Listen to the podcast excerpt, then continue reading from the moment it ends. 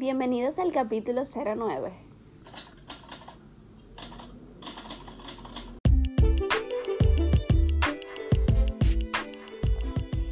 Hello, estás escuchando Odonto Space Podcast. Una conversación entre tres colegas con muchísimas dudas, temas de interés para nuestro crecimiento profesional. Si eres odontólogo, estudiante o simplemente quieres orientarte sobre la salud bucal, quédate y sigue disfrutando. ¿Se transmiten enfermedades por la saliva?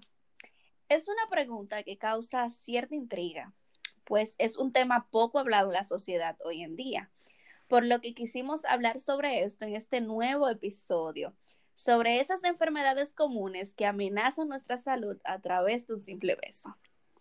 Bueno, qué tema más interesante para hoy. Ya, ya yo quiero escuchar esos conocimientos y, esos puntos de vista. Vamos a ver, Hilda, comienza tú a ver qué, qué tú puedes decir sobre el tema.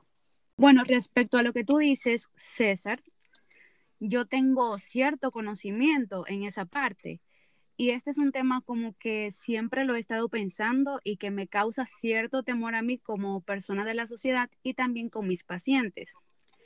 Una de las enfermedades más comunes y mencionadas eh, es el herpes, producida por lo que es el herpes simple, como la mayoría de personas saben. Este virus mayormente lo que provoca son ampollas, eh, las cuales se pueden ver alrededor de los labios y en los labios, y hay un punto que las personas no conocen precisamente, que es que este, aunque no exista ninguna manifestación cutánea en la cavidad oral, o sea, en los labios, puede ser sumamente contagioso. Y cabe destacar que este se puede transmitir a partir de un contacto cercano o también con un simple beso, un simple roce, ya tú puedes tener herpes simple. Exactamente, pero especificando que el VHS1, porque existe también el 2, pero el 1 Ah, es, sí, el- sí, sí. el uno es el que se transmite específicamente de boca a boca, porque el otro necesita Sí. ya un contacto más complejo. Pero aparte Así del es. herpes, el herpes simple, existe la mononucleosis infecciosa, que también la, es conocida por, por enfermedad del beso. No sé si ustedes han escuchado de esta. Esta se manifiesta con fiebre, ganglios inflamados, dolor de garganta y también se puede transmitir por un beso, por estornudos o también por compartir un artículo, utensilio, etcétera. Wow. Ya ser prevenidos en cuanto a convivir con alguien en cualquier otro espacio. Pero hay otras de las que yo he escuchado, es infecciones de las encías y también de la garganta, como es la amigdalitis. Como todos saben, o no sé si saben, Dilo, la dilo. amigdalitis es la inflamación que hay en las amígdalas, que son unas masas ovaladas que se encuentran en la parte posterior de la garganta. Muy Por incómodo, otro lado. Ay, sí, muy, muy incómodo. Por lo, por otro lado, también existen lo que es la hepatitis, que puede ser, que se puede transmitir eh, a través o a partir eh, de un beso, si existe herida, puede existir heridas en los labios o en las encías. Exacto. Un paréntesis ahí. Especificar que hepatitis B, porque hasta donde tengo entendido, hay dos tipos de hepatitis, B y C. Y la Yo creo C que también está la A, hepatitis A. Sí, también B está la. A. Ah, ok. Yo sí sé que la B es la que César está hablando, porque la C necesita de, de un contacto más complejo, como dije ahorita también. Así es. Y también se nos ha olvidado comentar una de las más comunes, que es el resfriado común, la gripe.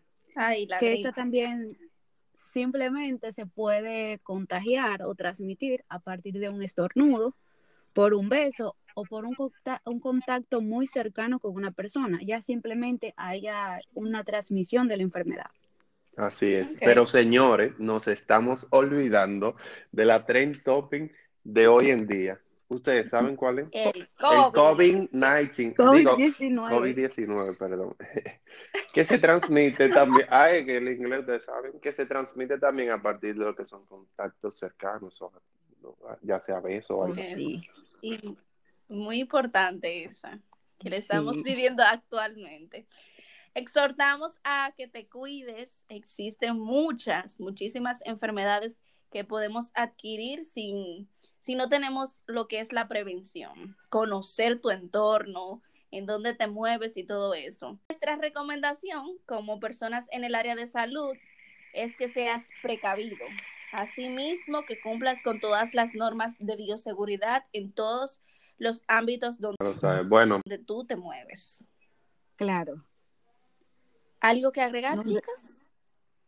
yo creo que está todo claro. y donde tú estés, cuídate y cuida el otro. Exactamente. Luego de escuchar este episodio que te traemos hoy, tenemos una noticia para ti, que por un lado nos pone un poquito nostálgico y por otro lado estamos confiados en que será de mucho provecho para Odonto Space. Cerramos un ciclo en esta ocasión y estamos felices por un lado también porque hemos crecido mucho, hemos aprendido mucho y hace tres meses hace tres meses realmente nosotros tomamos la decisión de crear algo diferente, crear algo nuevo para todo el que nos rodea y aportar siempre un granito para todo el que nos escucha. Así es, Vivian. Hemos llegado al final de una primera etapa y lo cual es nuestra primera temporada en la cual aprendimos muchísimas cosas y compartimos muchísimos conocimientos con nosotros mismos e interactuamos también con todo el público, dándole a conocer contenido confiable, bueno, contenido rebuscado y estudiado por nosotros que pueden ayudar tanto a los pacientes y asimismo a todos los odontólogos y estudiantes, lo cual para mí es una satisfacción personal porque me encanta compartir, me encanta eh, dar conocimiento a los demás y no hay mejor forma que realizarlo con dos compañeros como ustedes, Vivian y César, los cuales han sido muy buenos y me han enseñado muchas cosas. Así mismo es. Creo que estos ocho episodios de Odonto Space han sido un inicio sin precedentes, ya que para nosotros es algo nuevo incursionar en el área de la, como quien dice, la comunicación en cuanto al tema se refiere.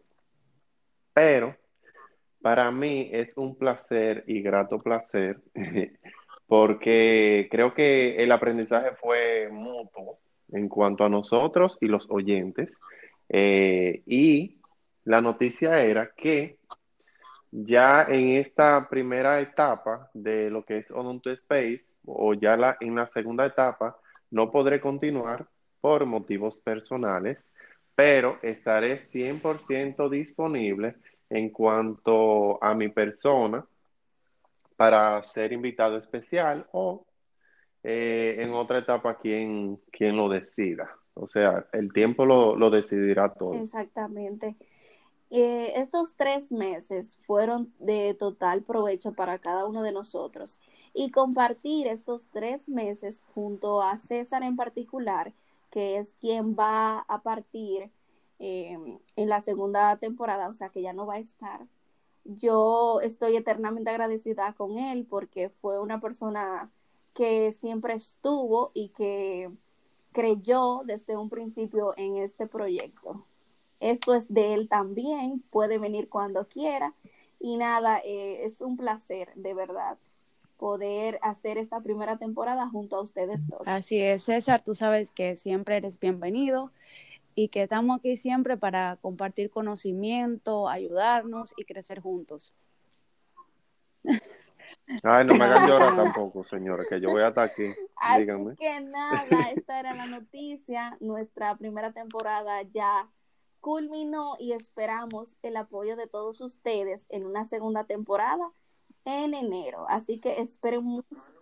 Y vienen muchas cosas Sí, nuevas. claro. No, díganle que vienen muchas cosas Esperen nuevas. mucho contenido de buena calidad y entretenido a la vez. Muchas gracias por todo y nos vemos en enero. Bye bye. Thank you.